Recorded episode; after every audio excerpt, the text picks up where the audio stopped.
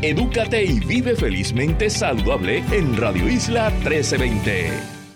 La mejor manera de predecir el futuro es crearlo y cambiar el mundo. Aquí en ADVI estamos inventando las medicinas del futuro para así crear mañanas más saludables y felices, mientras hacemos las medicinas que ayudan a las personas ahora mismo. Porque ese es el presente en el que queremos vivir ese es el futuro que todos queremos ver. AbbVie. Aquí, ahora. La vida no se detiene por la diabetes.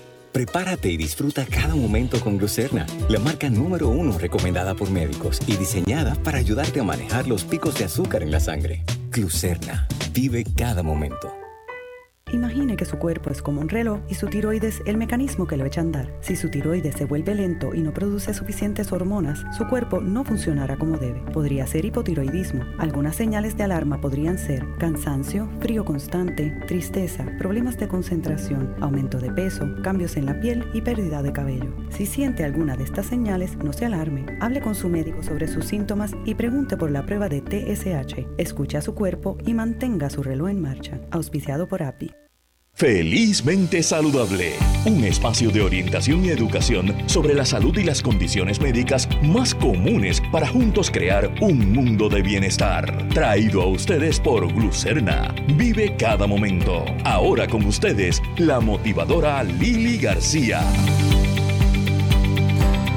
Muy buenos días en este feliz y saludable 13 de noviembre aquí en vivo desde los estudios de Radio Isla en Felizmente Saludable con Lili. Gracias por estar con nosotros. Hoy tenemos un montón de temas interesantes. ¿Cuáles son las pruebas de tiroides más comunes y qué significan? Eh, es una de las condiciones de más prevalencia en Puerto Rico. Vamos a conocer eh, la labor maravillosa de la Fundación Pediátrica de Diabetes de Puerto Rico. Además, cómo maneja una madre el diagnóstico de diabetes de su niña y cómo lo hace un jovencito de 12 años, que lo tenemos también con nosotros hoy. Además, desde la perspectiva emocional, cómo un eh, área de trabajo tóxico o este trabajo pandémico afecta nuestras emociones y nuestra salud mental y por ende nuestra salud física. Así que tenemos eh, temas en cantidad. Eh, felizmente saludable llega a ustedes gracias al auspicio de Glucerna y Abby. Y rapidito, les pregunto, ¿cuál es la diferencia entre un nódulo o un tumor cuando hablamos de tiroides? Hay mucha confusión acerca del tema, mucha preocupación por personas que tal vez están siendo diagnosticadas. Y para hablarnos eh, sobre esto tendremos una de las duras en la materia. Estoy hablando de la patóloga doctora Wilma Virella, que tiene muchísimos años, no voy a decir cuánto, ¿verdad? Porque entonces nos vamos a la edad, de experiencia en este tema. Wilma, gracias por estar con nosotros. Eh, bienvenida Felizmente Saludable. Seguro, buenos días, gracias por la oportunidad. Este, y vamos a entonces a definir qué es un nódulo de tiroides. Claro, sí, porque yo recuerdo que una vez eh, eh, a mí me diagnosticaron nodulitos, me dijeron, nodulitos eh, en la tiroides, no había ningún efecto, sencillamente se vieron en, en, en un CT, creo, en una radiografía. pero de momento yo me preocupé y después me enteré que era algo mucho más común de lo que yo pensaba. Es muy, muy común, se cree que más de la mitad de la población tienen nódulos en tiroides y no tiene, y esos nódulos pues no van a producir ningún efecto en el paciente. ¿Cómo en estos momentos lo estamos este, definiendo? Cualquier diferencia en color que uno vea, por ejemplo, en los sonogramas, para poner una de las modalidades de, radiología. En sonograma, el tiroides se ve en, en gris y puede tener un nódulo donde ese es, hay un área del tiroide que se vea de un gris más oscuro o puede haber un área del tiroide que se pueda ver de un gris más claro o puede haber un área del tiroide que se vea del mismo color de gris pero tenga un halo oscuro alrededor. Cualquier cosa que yo pueda definir de esa manera se le llama un nódulo. Pero esos nódulos no quieren decir para nada que son malignos. Y cuando hablas de malignos es que sean cancerosos. Que sean cancerosos la mayor parte, más del 90% de los nódulos son benignos. De esos que son malignos, la mayoría son un tipo de cáncer que se llama cáncer papilar de tiroides, que muy poca gente muere de él. Ok. ¿Y eso por qué? Porque se remueve la tiroide y con eso se resuelve el problema. Se remueve la tiroide y con eso se resuelve el problema. No son no es un cáncer muy agresivo en, en promedio, ¿verdad? Hay algunos papilares que son un poco más agresivos que otros, pero en general el cáncer, si a mí me dicen te voy a dar un cáncer, dime cuál tú quieres que te dé. Ah. Yo quiero un cáncer papilar de tiroides. Porque sabes que las probabilidades son bien altas, que no vas a, morir de eso y que va a poder resolverse. Es correcto. Ahora, los, los nódulos, aunque no sean cancerosos, ¿pueden tener algún efecto en la función de la tiroide o no necesariamente? Eh, no necesariamente, pero lo pueden tener. Hay algunos que simplemente existen y no pasa nada. Y, su, y le hacen las pruebas de tiroides en sangre y todos los niveles de hormonas están perfectos. Pues ahí uno los mira y los deja tranquilos. Hay algunos que producen más tiroides, producen más hormonas, están activos. Y eso pues el, el médico decidirá si hay que sacarlo o si se va a tratar con algún tipo de medicamento, porque hay medicamentos que me bajan la actividad de esos nódulos. Y, tengo que decir que yo como patóloga los puedo ver en el microscopio y decirles si son buenos o son malos, pero yo no te voy a decir nada de tratamiento porque no es mi expertise. Eh, eh, pero aún así, o sea, digo, la mayoría de las veces tú no tienes contacto directo con el paciente de todas maneras, ¿o sí? Sí, porque yo hago las biopsias de, de aguja fina en los nódulos de tiroides. Okay. los médicos me refieren al paciente y yo en mi oficina con un sonografista mirando el tiroide me meto en esos nódulos con una agujita que es mucho más finita que la que se usa para sacar sangre y puedo sacar material para luego mirar en el microscopio y decidir esto es benigno o esto es sospechoso o es obviamente maligno y esa información yo se la paso al médico de cabecera del paciente para que el médico le ofrezca el tratamiento que, lleva. O sea que si yo soy tu paciente y te digo, Dito, doctora, dígame que usted ve allí, éticamente no me lo vas a decir. Mira, yo no se lo voy a decir y le voy a explicar por qué. Cuando yo era residente, un médico, ya, un paciente, perdón, llamó a la oficina de, de, un, de un laboratorio donde yo estaba para preguntar sobre una biopsia. En ese caso fue una biopsia de piel, no era de tiroides. Y tenía lo que se llama un carcinoma basal escamoso. Y la, la secretaria le dijo, sí, tienes un carcinoma basal escamoso. El paciente pensó que se iba a morir, se suicidó. Ay, Dios mío, qué cosa tan terrible un carcinoma basal escamoso se saca y ya no pasa más nada. Ya ese paciente estaba curado. Por lo tanto, quien le debe decir al paciente el diagnóstico, si es un diagnóstico este, de malignidad o si es un diagnóstico sospechoso, ¿verdad? Tiene que ser el médico que le va a ofrecer los tratamientos, que le puede explicar, y eso no soy yo. Tiene que ser el médico que ya tiene establecida una relación con ese paciente y sabe lo que le va a hacer. Y mi expertise no es qué es lo que le voy a hacer, si lo voy a operar, si le voy a tratar, eso no me corresponde a mí decirlo. Por lo tanto, yo le digo ese resultado al, al médico. Por lo definitivamente que el paciente tiene derecho a saber y si el paciente viene a mi laboratorio a pedirme el resultado, yo se lo voy a dar. Y si ese paciente se asusta y quiere saber algo, yo me voy a acercar con el paciente y le voy a explicar. Pero lo ideal es que le explique el médico que le va a ofrecer el tratamiento. El tratamiento. Que eso no soy yo. Sí, no, no, no, y, y, entiendo y, y, te felicito y te valido por eso, porque pienso que así es que debe ser. Volviendo otra vez a los nódulos, eh, ¿qué los produce? O sea, ¿qué puede producir un nódulo, eh, que una persona tenga predisposición a nódulos en la tiroide, por ejemplo, aunque estén asintomáticos? Mira, no está claro por qué. Se entiende que genéticamente, pues hay quienes tienen su predisposición. Se sabe que el cigarrillo, que está metido en todo, es una de las cosas que produce, eh, que puede producir nódulos, que aumenta la probabilidad. Personas que particularmente cuando niños tuvieron un linfoma, una leucemia y le dieron el tratamiento de radiación al área del cuello y cabeza, esos tienen una probabilidad más alta no solamente de desarrollar nódulos de tiroides, sino de que esos nódulos sean malignos. ¿Verdad?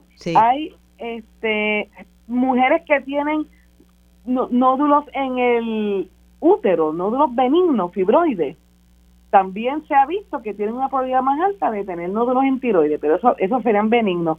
O sea, no se está claro por qué todos esos nódulos se producen eh, y se sabe que la mayoría son benignos, pero una vez los tenemos, siempre es bueno evaluarlos. Antes, cuando yo era joven y bonita, muchos de esos nódulos, muchos de esos nódulos se operaban, o sea, se abría el tiroides y se sacaba para que el patólogo los pudiera ver y decidir si eran malignos o no pero eso ponía al paciente, obviamente, eh, lo exponía a la, a la cirugía, a la anestesia. Ahora que se desarrolló esto de, lo, de las biopsias de, de aguja fina, que ya lleva como 30 años, ¿sabes? Este, pues eso hace que se haya evitado un sinnúmero de cirugías que no eran necesarias, porque yo con mi con la aguja, con lo que saco, puedo decir, mira, esto es benigno, no te preocupes, o esto es inflamatorio, tienes Hashimoto, que es una enfermedad autoinmune, que es la que más comúnmente aquí en Puerto Rico produce hipotiroidismo, es hereditaria, pero no da cáncer. Esa yo la puedo ver, esa yo la puedo ver en el microscopio y entonces el médico cuando yo se lo digo, pues le la confirma con pruebas este de, sangre. Claro. Eh, pues con eso ya yo le tranquilizo a, su médico, no hay que no hay que abrirle el, el tiroides y se han minimizado esas esas cirugías que no eran necesarias. ¿Cómo se determina, eh, eh, eh, doctora, cuando es eh, cuando se debe hacer, verdad, esa biopsia? ¿Es el tamaño del nódulo? hay ciertas características. Primero, que el, si el paciente tiene historial de radiación, yo voy a ser un poquito más agresiva y el médico que me la que me la pida, porque acuérdense que yo al menos refieren al paciente. Claro, claro. Pero uno uno va a ser más agresivo con pacientes que yo sé que tienen historia de radiación o pacientes que tienen un este a su mamá, a su hermano o a sus hijos que les haya dado cáncer de tiroides. Bueno, pues ahí es uno un poquito más cuidadoso. Sí, hay una predisposición genética, o sea. Porque hay predisposición genética en el caso de los hermanos y eso, y predisposición por la radiación, cambios al DNA. Si fuera de esto, pues uno va a mirar el tamaño de, del nódulo, el color del nódulo, como dije ahorita, que se vea más oscuro, es más es más sospechoso a que se vea más claro o a que se vea del mismo color. Eh, si tienen calcificaciones, las calcificaciones pueden ser pequeñas a través del nódulo o puede ser, como se llaman, de, de cascarón de huevo, Un, una, una, un calcio que cubre, recubre al, al nódulo. Y eso hace un poquito más difícil que yo entre, pero, pero eso, como son más sospechosos, también uno hace el esfuerzo de entrar. Eh, nódulos que sean más altos que anchos, nódulos que tengan el, el, borde irregular, que aparenta como que está tratando de meterse dentro del tiroide alrededor del nódulo, y nódulos que se vea que están saliendo del tiroide. Esas son cosas que nos levantan bandera y ahí queremos entrar. Gracias a la doctora. Tenemos muchísimos más temas que podríamos hablar en términos de la tiroide y nódulos y tumores, pero se nos acabó el tiempo. Doctora Wilma Virella, patóloga. Eh, doctora, ¿dónde la podemos conseguir? En Puerto Rico Pathology. 787-726-5486. 726-5486. Muchísimas gracias a la doctora Wilma Virella por esta información tan valiosa. Yo creo que ah, me aclaraste dudas a mí eh, y me imagino a que a muchas eh, mujeres y también varones, aunque verdad sabemos que eh, los problemas de tiroides pues casi siempre son más en, en nosotras. más comunes en mujeres. Más comunes en mujeres. Muchísimas gracias Wilma por tu tiempo y que tengas un excelente fin de semana. antes de ir a nuestra próxima entrevista, gente del área de Santa Isabel y el área sur de Puerto Rico, nuestros amigos de la Fundación Furipaca, la Fundación Río Huellena, pro pacientes de cáncer y Susan G. Comen tienen unas pruebas de clínica de mamografía libre de costo este martes 16 de noviembre de 9 de la mañana a 1 de la tarde.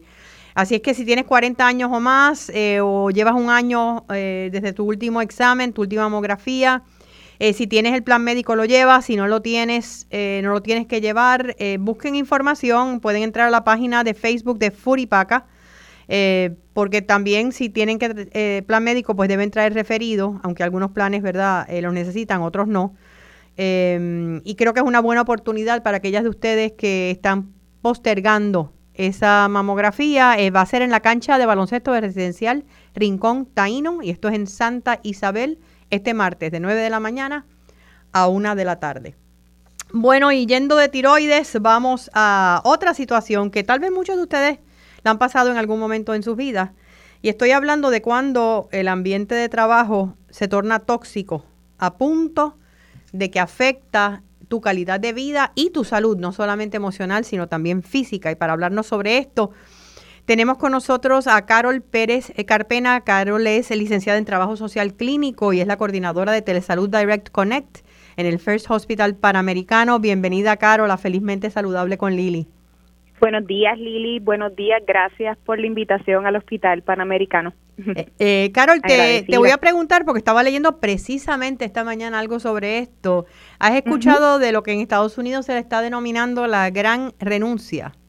o The Great Resignation. Eh, 42 millones de norteamericanos renunciaron a sus trabajos en el 2019. En el 2021 las estadísticas después de la pandemia o durante pandemia son de 10 a 15% más altas.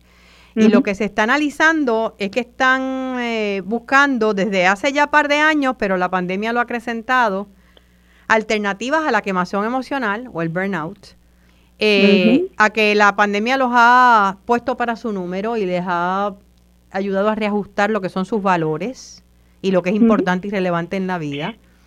Y que buscan estar felices o más felices con sus vidas. Muchas de estas personas aparentemente están buscando otros trabajos o están yéndose por su cuenta. Se habla de personas que están tomando reducción en su salario con tal de irse a trabajar desde las casas. Se los ofrecen las empresas y ellos dicen, mira, no, prefiero quítateme 25%, quítame 40%, yo prefiero quedarme en mi casa, aunque gane menos.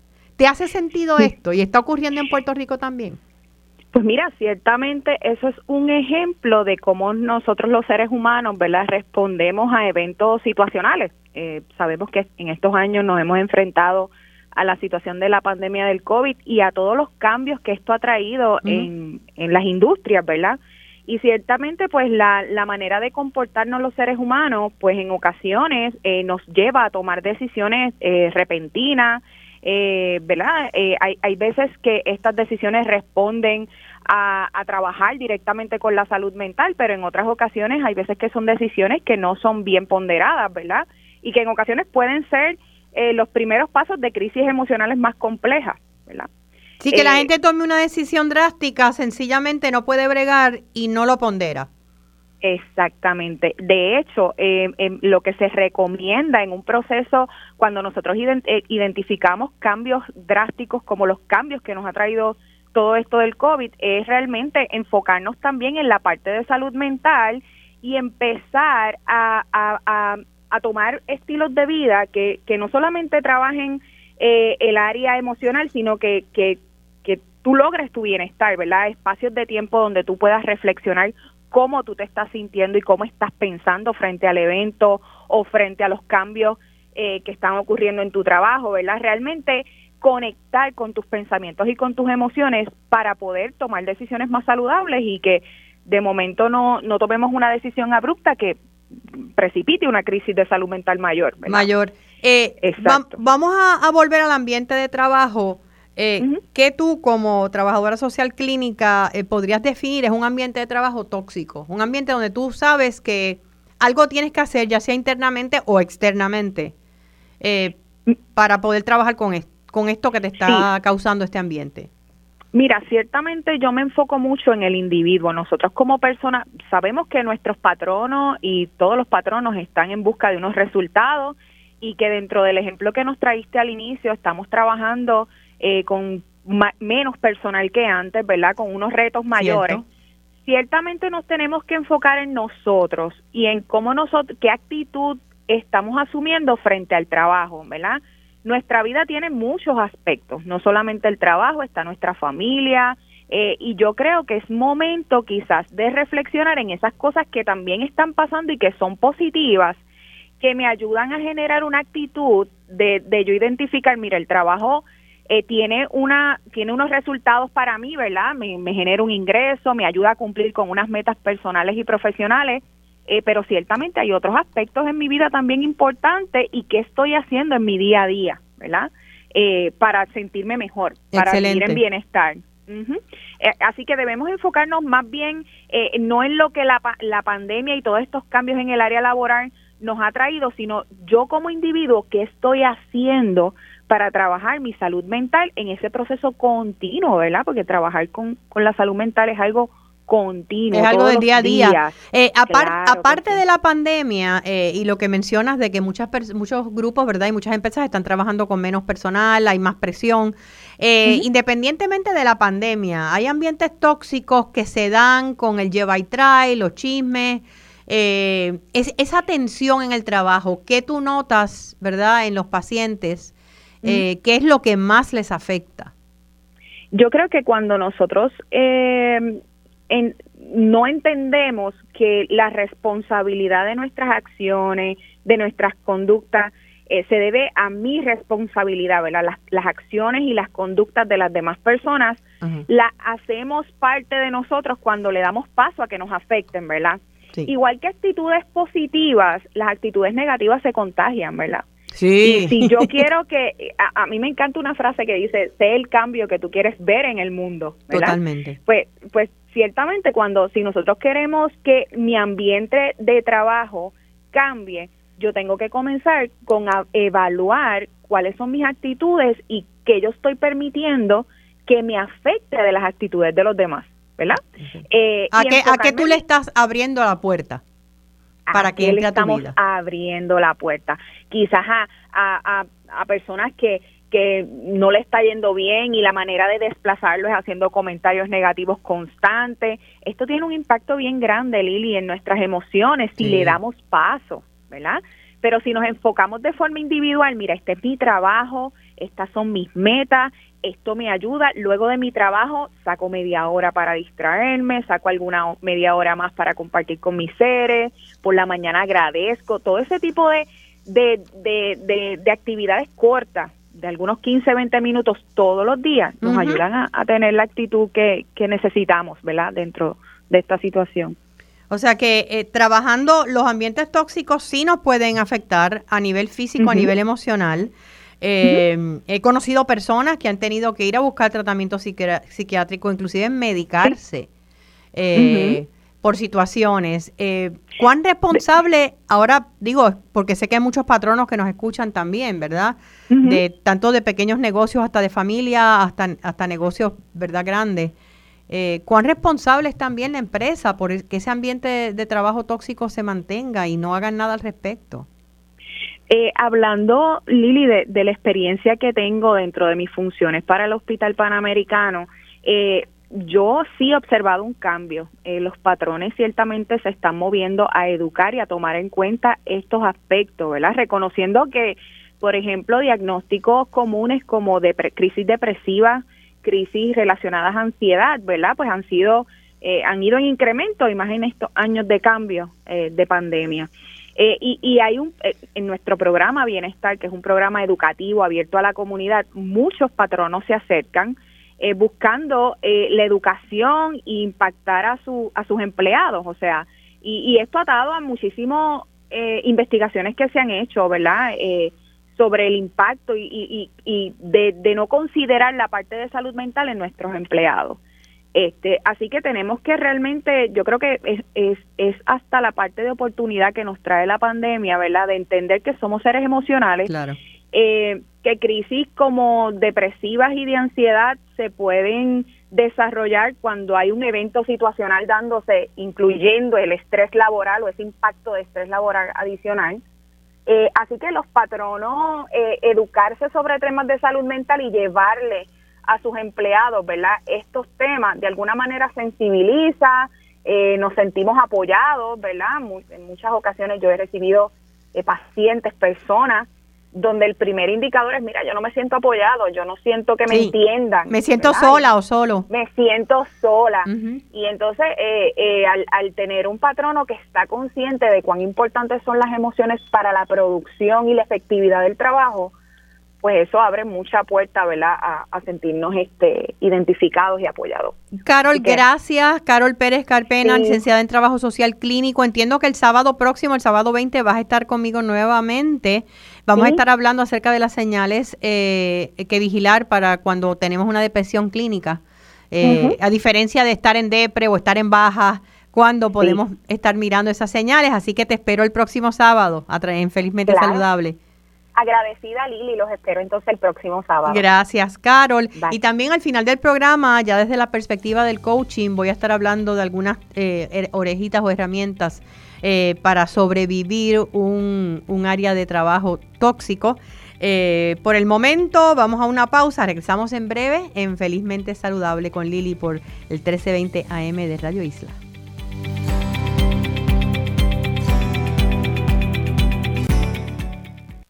Quédate con nosotros, oriéntate, edúcate y vive felizmente saludable en Radio Isla 1320. La mejor manera de predecir el futuro es crearlo y cambiar el mundo.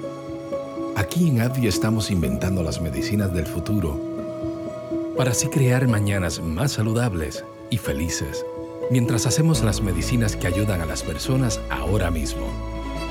Porque ese es el presente en el que queremos vivir y ese es el futuro que todos queremos ver. AbbVie. Aquí, ahora. La vida no se detiene por la diabetes. Prepárate y disfruta cada momento con Glucerna, la marca número uno recomendada por médicos y diseñada para ayudarte a manejar los picos de azúcar en la sangre. Glucerna. Vive cada momento. Imagine que su cuerpo es como un reloj y su tiroides el mecanismo que lo echa a andar. Si su tiroides se vuelve lento y no produce suficientes hormonas, su cuerpo no funcionará como debe. Podría ser hipotiroidismo. Algunas señales de alarma podrían ser cansancio, frío constante, tristeza, problemas de concentración, aumento de peso, cambios en la piel y pérdida de cabello. Si siente alguna de estas señales, no se alarme. Hable con su médico sobre sus síntomas y pregunte por la prueba de TSH. Escuche a su cuerpo y mantenga su reloj en marcha. Auspiciado por API. Seguimos con más en Felizmente Saludable con la motivadora Lili García.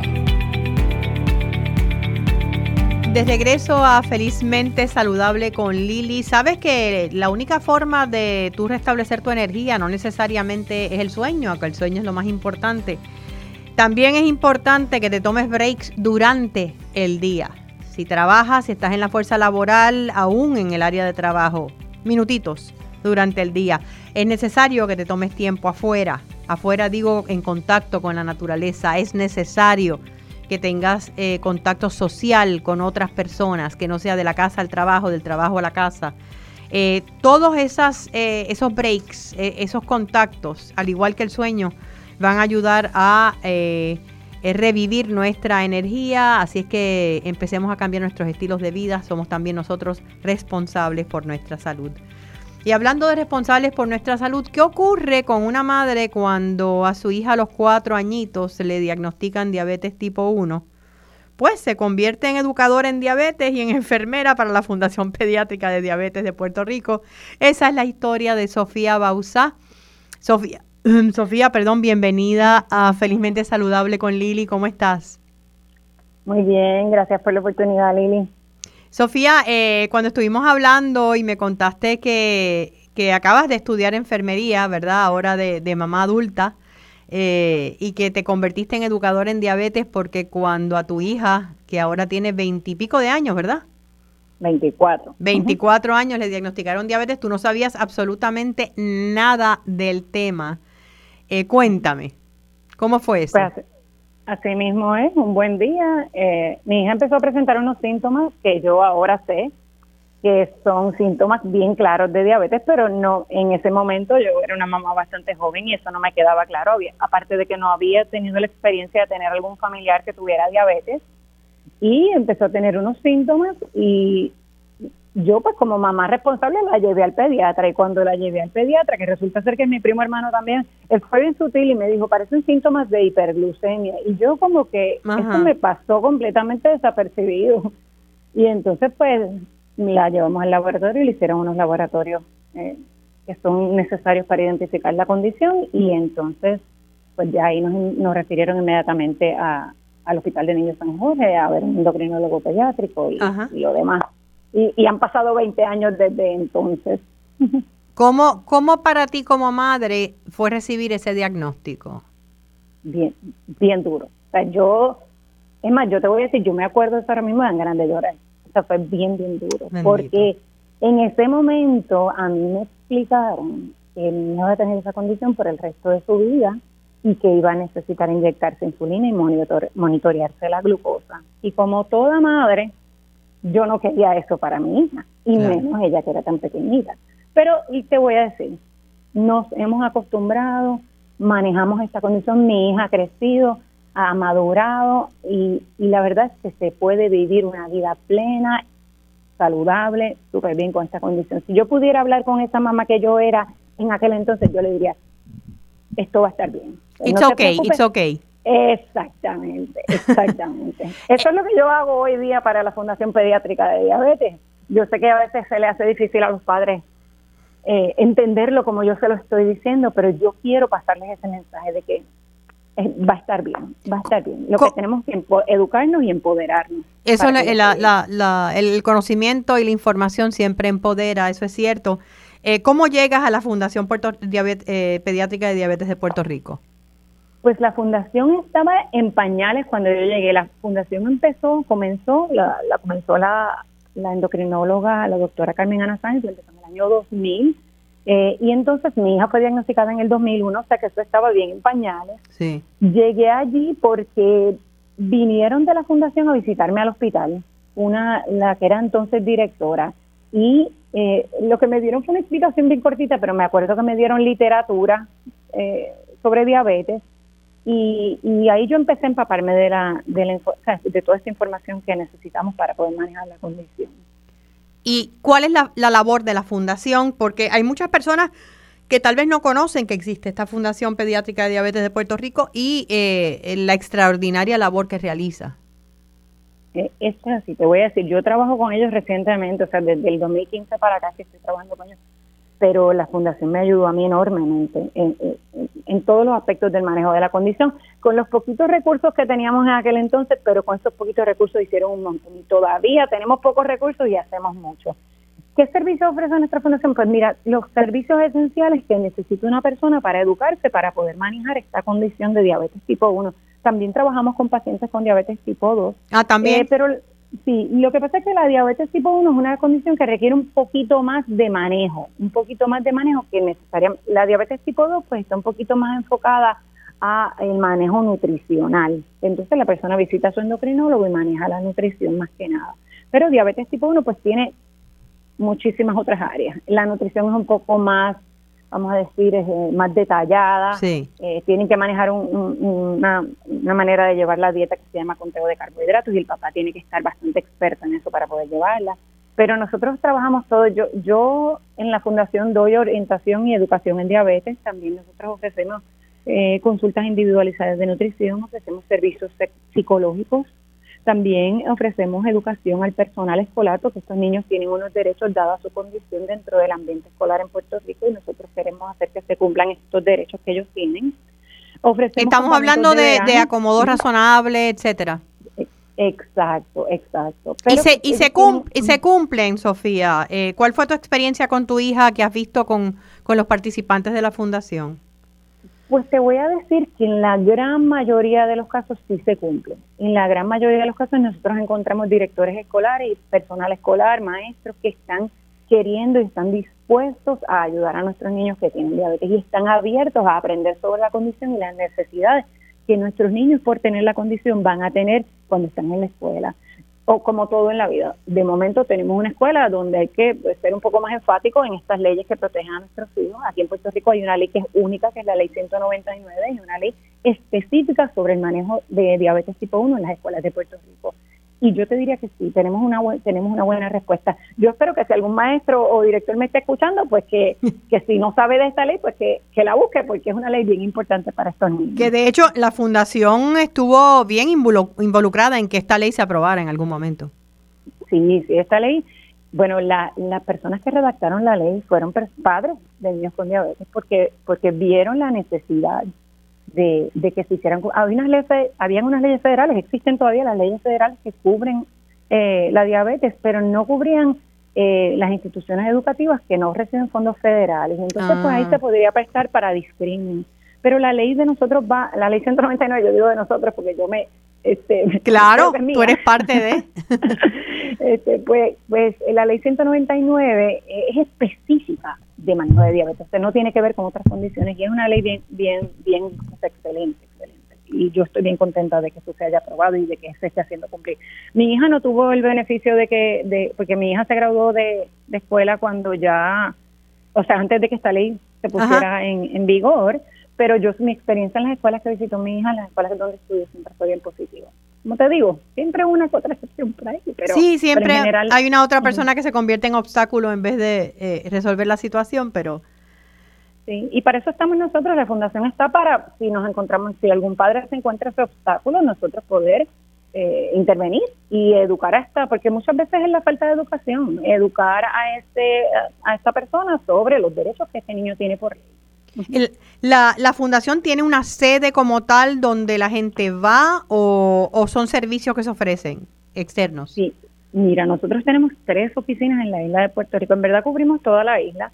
Tenemos eh, nuestras oficinas centrales son ahí en, en, la calle Convento, detrás del Hospital en San Jorge en Santurce. Okay. También eh, tenemos otra sede en Ponce, en el, ay, me vas a disculpar, pero nos mudamos recientemente a un centro de cáncer que nos están no, no, nos ofrecieron Ok, pero después me das el teléfono general de la fundación y la, gente puede conseguir eh, detalles donde están cerca de su área, ¿no? Exacto. Aguadilla es nuestra tercera sede. Tenemos en San Juan Ponce y Aguadilla. Y ahí, ahí pueden las personas ir a recibir servicios. Exactamente, sí. Y me mencionaste ya el servicio educativo, mencionaste la orientación sobre la ley 199. Eh, ¿Qué más? Ofrecemos campamentos de verano. Eh, lamentablemente los pasados dos veranos no hemos podido ofrecer estos campamentos, pero los campamentos son excelentes porque todos estos chicos pues comparten, son usualmente campamentos de una semana y en esa semana ellos comparten todos los días con personas que viven exactamente lo mismo que ellos viven todos los días. Y eso es una, una experiencia que los padres, aunque nosotros querramos identificarnos con nuestros hijos, que tienen diabetes, si nosotros no tenemos la condición, se nos hace difícil hacer esa, tener esa empatía. Así que se, desarrollan unas amistades y unas, unas relaciones eh, excelentes, duraderas, lindas entre estos chicos. Y lo bueno es que hay el que es raro, el raro en esa, en esa, en esa actividad es el que no tiene diabetes, porque hasta las líderes, los, jóvenes que nos ayudan con los más chiquitos, también tienen diabetes. O sea que es una, es una bien bonito, bien bonito los campamentos. ¿Hasta qué, ¿Hasta qué edad son los servicios eh, pediátricos en la Fundación Pediátrica de Diabetes? Hasta los 21 años, de o sea, 21 años. Se considera pediátrico hasta los 21 años. Y hablando de esa edad, primero te quería preguntar, ¿cuánto para ti mencionaste, verdad, lo maravillosa de la empatía en los campamentos? Porque los niños pueden compartir, eh, verdad, los menores con otros que tienen la misma condición. Y eh, ahora, tú como madre, ¿recibiste apoyo? O sea, a través de la fundación, ¿conociste otras madres? ¿Cuán importante es ese, e, es ese, ese consejo de, del padre o madre par que está pasando por lo mismo y que ya sabe un poquito más?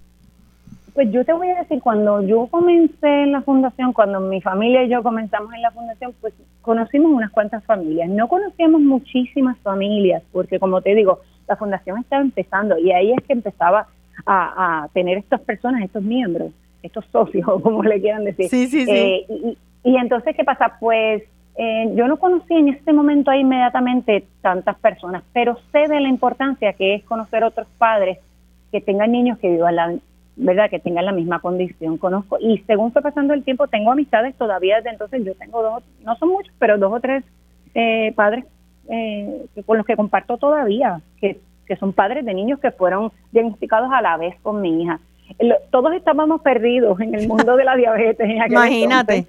Sí, pero nos dimos apoyo y nos queremos mucho y siempre mantenemos nuestro contacto. Ahora pues eso se facilita un poquito más, primero por las redes sociales, porque las redes sociales en cierta manera pues facilitan ese contacto entre los padres. Claro. También la, también la fundación hace mucho, hace más actividades de las que hacía en aquel entonces. Nosotros, por ejemplo, mañana, que es el Día Mundial de la Diabetes. ¿Verdad es que mañana es? ¿Sabes lo que se conmemora ese día? No. Ah, pues te voy a decir. El 14 de noviembre es el natalicio de Sir Frederick Banting, que es el médico canadiense que descubrió la insulina. La descubrió hace un siglo. Hace, un siglo, sí, eso sí lo sé, porque hablé sobre eso la semana pasada con el doctor de Jesús, de que ya estamos celebrando 100 años de la insulina. Eh, O sea que mañana es el Día Mundial de la Diabetes y entiendo que van a, tener una actividad eh, bien, bien bonita. Si nosotros tenemos una actividad, eh, como con este asunto del COVID, pues las cosas deben ser al aire libre, pues tenemos una actividad para, para las personas que pertenecen a nuestra fundación y sus familias, la tenemos en el, en morro, vamos a volar chiringa allí. Y vamos a hacer el círculo humano, que esa es la, la tradición de nuestra celebración del Día Mundial, que es que nos paramos todos vestidos de azul en un círculo humano, el círculo azul es el símbolo de la diabetes. O sea que eso va a ser mañana, ¿es para los miembros de la fundación o puede ir público en general? Eh, bueno, la actividad en sí es para los miembros de nuestra fundación y sus familias. Yo digo, eh, es un sitio abierto. Si claro, ir a claro. allí en confianza. Pero sí, pero es para, es para mayormente para las personas que pertenecen a te, te iba a preguntar, regresando al, a, ya a tu rol como madre, eh, pues un diagnóstico a los cuatro años de una nena, pues no es fácil, pero Cambia también el manejo a medida de que entran en la preadolescencia y la adolescencia, porque son años difíciles de por sí para cualquier adolescente. Eh, los cambios hormonales, eh, todo lo que ocurre, su relación con sus padres, etcétera. Eh, ¿cómo, ¿Cómo se adaptó tu hija a eso? ¿Cómo tú te adaptaste como madre a poder manejar esos cambios? Mm, pues te voy a decir que cogí unos cuantos cantazos. no me lo puedo imaginar. Yo no soy madre, pero soy tía de 10. Ninguno es diabético, pero sé lo difíciles que son los años de la adolescencia. eso me, me encanta que digas eso porque exactamente eso es lo que yo le explico a los padres. Yo digo, la adolescencia es difícil de por sí y le estamos añadiendo una condición de salud crónica que requiere manejo constante, que ellos tienen que estar tomando decisiones en cuanto a eso todo el tiempo, a edades donde no necesariamente tienen la madurez para hacerlo. Claro. Y entonces, este, yo te voy a decir, para mí, yo tuve unos añitos ahí medio difíciles con mi hija en los early teens, en los años de adolescente temprano, pero mi hija, a mi hija, mi hija siempre fue atleta y le dieron una beca para ir a estudiar a, a un boarding school, una escuela interna en los Estados Unidos. Ok. Entonces, ¿qué pasa? Pues se fue a los 15 años y yo pues poco me muero acá. a los 15 años, diabética eh, y yéndose a Estados Unidos a estudiar escuela superior. ¡Wow! Exactamente, se fue en décimo grado y te voy a decir, yo siento que fue lo mejor que nos sucedió. Lo mejor que le ha pasado a ella y a mí ha sido eso. o sea, nos veíamos muy a menudo porque yo o ella viajaba a Puerto Rico o yo viajaba allá a ¿Qué, ¿qué deporte practicaba o practica? En aquel entonces jugaba eh, fútbol, soccer. Soccer, ok. Sí. Ella fue gimnasta muchos años y después cambió el soccer y después en universidad hizo clavado. Así que wow. una, gama, una gama de deportes. O sea que la, la, diabetes no la ha limitado para nada. Para nada. Mi hija vivió en Lisboa, ha vivido en, en Madrid, ha viajado toda Europa, 26 países de Europa. Qué lindo. sola, sola, que tengo que aclarar, porque este, ella cuando se fue a los 15 años, pues eh, al, al haber ese despegue entre ella y yo, pues yo siento que ella en cierta manera asumió más el rol de la líder en el que lo, lo había asumido yo hasta ese momento y eso era lo que nos había traído un poco de conflicto. Claro, es la sobreprotección natural de una madre. Imagínate cuando la niña es diabética desde, desde los cuatro años. O sea, es natural que te obligó a ese desapego. Pero cuando, cuando ella se fue, pues no me quedó más remedio y en verdad nosotros tenemos una relación hermosa que yo siento que en parte eh, y suena terrible decir esto a veces, a veces yo se lo agradezco a la diabetes, que nosotros tenemos una relación tan, tan, tan cercana, ella y yo, porque nos compenetramos a través de esta condición. Digo, yo no sé si eso hubiera sucedido como quiera si no hubiera sido por la condición, pero la condición eh, nos mantiene siempre compenetradas. Hay veces, pues, sí, hay, hay veces que hay bendiciones en la vida que llegan disfrazadas. Sí, sí, sí, yo no sé. Es difícil verlo al principio. Porque claro. Pero a la larga, con, cuando uno hace esa retrospección, uno mira hacia atrás y dice, pues mira, eh, pero, pero sí, ya estamos súper. Y entonces yo ahora mi rol como mamá de ella es más un rol de apoyo. Yo sí la apoyo y te voy a decir que yo creo que la apoyaré el resto de su vida con su condición. Claro. Y no necesariamente porque yo me dedico a esto, sino porque estas personas es lo más que necesitan. mucho apoyo y nada de crítica. Y nada de crítica. Gracias, Sofía Bausa, e- enfermera y educadora en diabetes para la Fundación Pediátrica de Diabetes de Puerto Rico. El número de la fundación para las personas que quieran más información, por favor. Sí, 787-633-6373. 6373, Fundación Diabética eh, Pediátrica, de Puerto Rico. Muchas gracias. Felicidades mañana en el Día Mundial de la Diabetes y gracias por habernos acompañado. Gracias, Lili. Un placer para mí.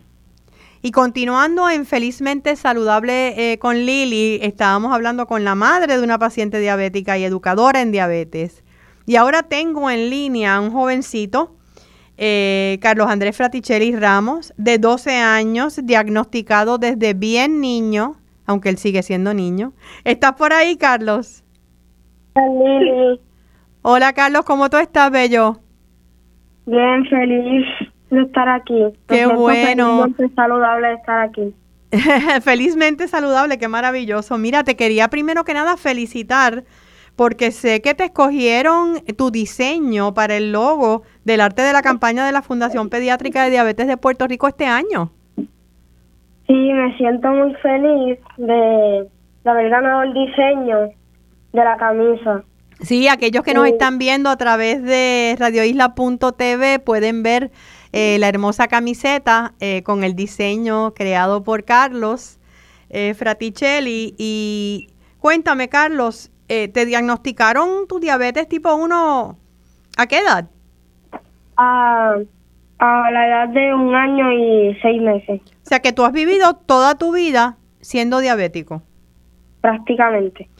Y me imagino que en ese proceso, digo, cuando eras bebé, pues se encargaban tus padres, ¿verdad? Tu mamá y todo eso. Pero ahora tú también tienes que manejar la condición. Eh, creo que tienes la bombita. Sí. Cuéntanos para aquellas personas que no saben, porque la, la tecnología ha avanzado mucho con esto de la diabetes, en cómo tú manejas tu, tu glucosa, ¿verdad? Eh, tu insulina, perdón. Pues yo me cuido monitoreando mis niveles de la glucosa y llevando un conteo de carbohidratos, haciendo ejercicio y siguiendo las instrucciones de mi médico, mi nutricionista y también las de mis padres. Eh, cuando tú hablas de conteo de carbohidratos, ¿lo cuentas tú? ¿Ya tú sabes hacerlo? Sí, yo lo hago en mi bomba de insulina. O sea, tu bomba de insulina te va diciendo cuántos, eh, eh, ¿cómo se llama? ¿Cuántos carbohidratos tú vas consumiendo durante el día? Sí. ¿Y, eso tú estás pendiente de eso? Sí. ¿Y qué es lo que más te gusta comer que has tenido que dejar? pues la pizza. ¿La pizza? ¿Eres pizzero? ¿Te gusta? Sí. ¿Y, y pero nunca la comes o te das el gustito de vez en cuando? Yo sí la como, pero tengo que cuidarme. Tienes que cuidarte. ¿Y estás consciente? Yo puedo, yo puedo hacer todo lo que yo quiera, pero siempre y cuando me cuide.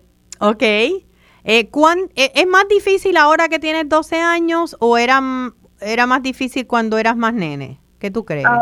Ahora es más fácil para mí porque soy más grande y además que tengo la bomba de insulina que me facilita todo. Que te lo facilita todo, claro. Y te pregunto, ¿cómo bregan tus amiguitos y amiguitas? Eh, contigo, sabiendo que tú, me imagino que tú los educas un poquito acerca de la condición o ya la conocen. Pues tengo muchas personas que me apoyan y están pendientes de mí, como mis padres, eh, mis amigos, mis maestros y la enfermera de la escuela y personas que trabajan en mi colegio y toda mi familia. O sea que ellos te ellos te ayudan, ellos te apoyan. Sí. Y que tú eh, sé que la relación con la fundación, has estado, tu mamá eh, te ha tenido con la fundación y ella desde bien jovencito. ¿Qué, qué, se ha significado para ti estar, ser parte de, de, la Fundación Pediátrica de Diabetes? Pues la Fundación Pediátrica de Diabetes me ayudó a entender mejor mi condición y a cuidarme mejor.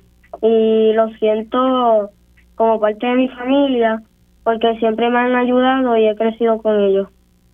O sea que ella es parte de la familia tuya. Sí. Si tú, eh, Carlos, ahora mismo es posible que haya algunos papás que nos estén escuchando, que a sus hijos los estén diagnosticando con diabetes, eh, eh, siendo bien niñitos, tú que ya tienes 12 años y desde el año y medio estás bregando con esto, ¿verdad? Y estás manejando tu condición también, ¿qué tú les dirías? Pues les diría que no se asusten, que sigan las instrucciones de sus médicos y que es una condición que se puede controlar y vivir una vida normal. ¿Y tu vida, ¿Tú entiendes que es una vida normal? Sí, completamente. ¿Has pensado qué quieres ser cuando seas grande? Sí, ¿Qué? pues quiero ser creador de videojuegos. Creador de videojuegos. ¿Eres gamer ahora mismo? ¿Juegas? Sí, ¿Qué juegas? pues mucho, cualquier juego, cualquier videojuego, ¿Cuál es tu favorito? eh, Minecraft. Minecraft, como muchos jovencitos de tu edad. Ah, pues mira, qué chévere. ¿Y cómo te va? ¿Va subiendo niveles? Sí, Sí. ¿Y qué te, qué te gusta de los videojuegos? pues que me puedo divertir con mis amigos y pues puedo hablar con ellos y también pues Es un reto, ¿no? sí, Constantemente. Y se ve que tú eres un niño de retos y que sabes aceptarlos eh, y trabajarlos. Así que yo te quiero felicitar, Carlos Andrés, por, por primero por haber diseñado el logo del arte de la campaña de la Fundación Pediátrica de Diabetes eh, y por la forma en que con esa madurez a los 12 años estás manejando una condición y, y que le das esperanza a muchos otros niños y, y adolescentes. Así muchas gracias, gracias a ti por habernos acompañado gracias, y un abrazo fuerte. igual. Estábamos escuchando a Carlos Andrés Fraticheri Ramos, jovencito de 12 años. Eh, qué hermoso ejemplo, ¿verdad? De cómo él habla, el conocimiento que tiene de la condición. Imagínense, desde el añito y medio, diagnosticado con diabetes tipo 1 y al igual que la hija también de Sofía Bausá, que ya es una mujer de 23, 24 años, cómo ha hecho deporte toda la vida, ha vivido en Europa inclusive sola. Eh, eso es para que vean que eh, una condición como la diabetes sí puede manejarse con eh, la detección temprana sobre todas las cosas y siguiendo las instrucciones de aquellos que son el grupo de apoyo, principalmente el grupo médico, pero también con el apoyo de los familiares y los amigos. Y quiero en los minutos que nos quedan, eh, tuvimos a- en la primera media hora de nuestro programa, ¿verdad? Con nosotros a Carol Pérez hablando eh, sobre eh, lo que son ambientes de trabajo tóxicos. Y, y si tú no lo has tenido, pues eres de las pocas personas, porque yo creo que todos en algún momento eh, nos hemos encontrado en un ambiente de trabajo que de alguna forma había toxicidad. ¿A qué me refiero con eso? A que pues no es sencillamente un, un, un- un momento donde hay presión, porque presiones hay en todos los trabajos en algún momento en la vida. Eh, hay épocas en ciertos trabajos, en ciertas profesiones, ¿verdad? Por ejemplo, para los CPA y los contables, todo lo que tenga que ver con las, las planillas, etcétera, eh, eh, cierres de año. Pero estamos hablando de cuando es un ambiente tóxico sostenido, donde pues no se habla de la forma en que se tiene que hablar, donde hay injusticias obvias, donde no se toma en cuenta el mérito de, muchos empleados, donde, como hablé con Carol, hay mucho lleva y trae, hay mucho chisme, a veces porque hay inseguridad acerca del futuro de la empresa o del negocio y en, pues todo el mundo está especulando, a veces porque tenemos compañeros que son tóxicos. ¿Qué podemos hacer nosotros? Primero entender qué yo puedo controlar y qué yo no puedo controlar en ese ambiente tóxico.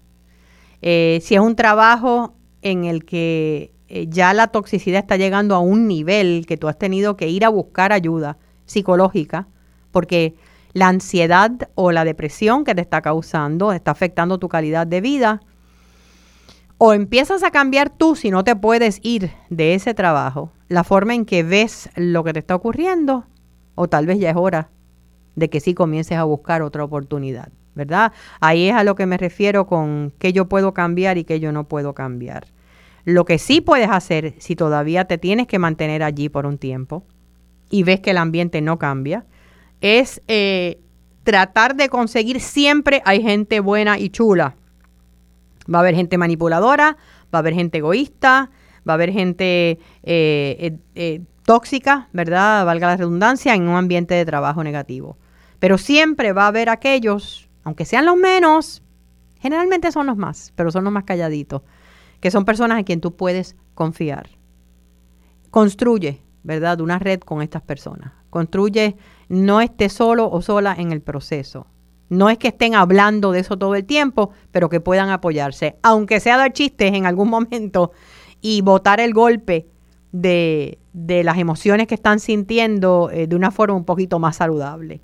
Em, mantente enfocado o enfocada en, lo que es importante en ese momento, en tu trabajo. ¿Cuál es tu responsabilidad?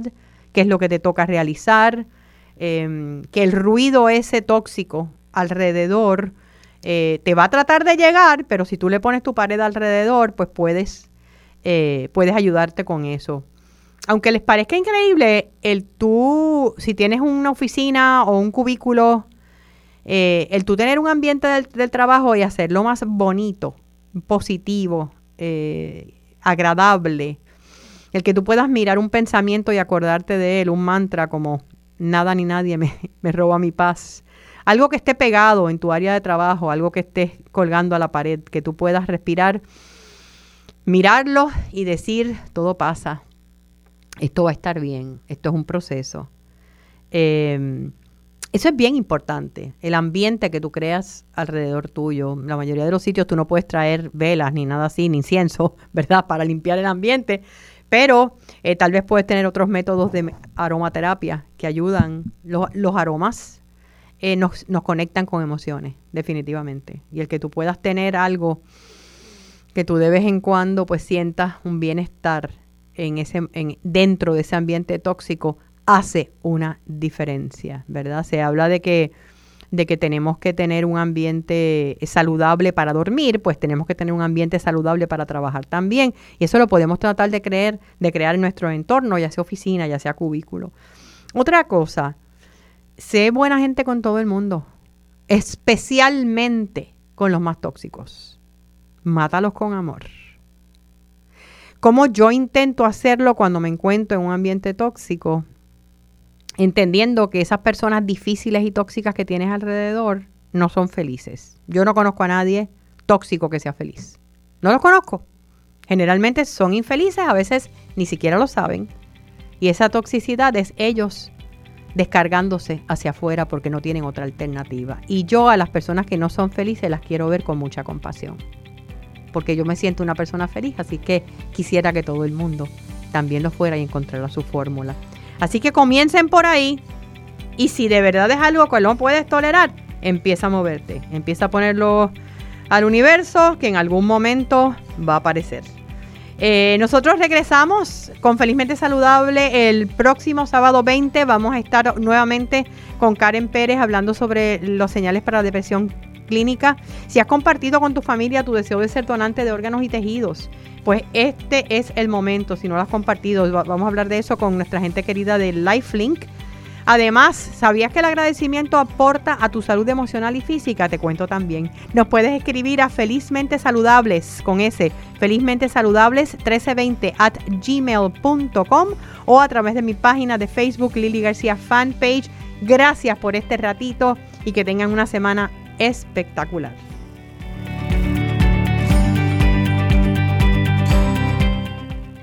Quédate con nosotros, oriéntate, edúcate y vive felizmente saludable en Radio Isla 1320. La mejor manera de predecir el futuro es crearlo y cambiar el mundo. Aquí en ADVI estamos inventando las medicinas del futuro para así crear mañanas más saludables y felices mientras hacemos las medicinas que ayudan a las personas ahora mismo. Porque ese es el presente en el que queremos vivir y ese es el futuro que todos queremos ver. AVI, aquí, ahora. La vida no se detiene por la diabetes. Prepárate y disfruta cada momento con Glucerna, la marca número uno recomendada por médicos y diseñada para ayudarte a manejar los picos de azúcar en la sangre. Glucerna Vive cada momento.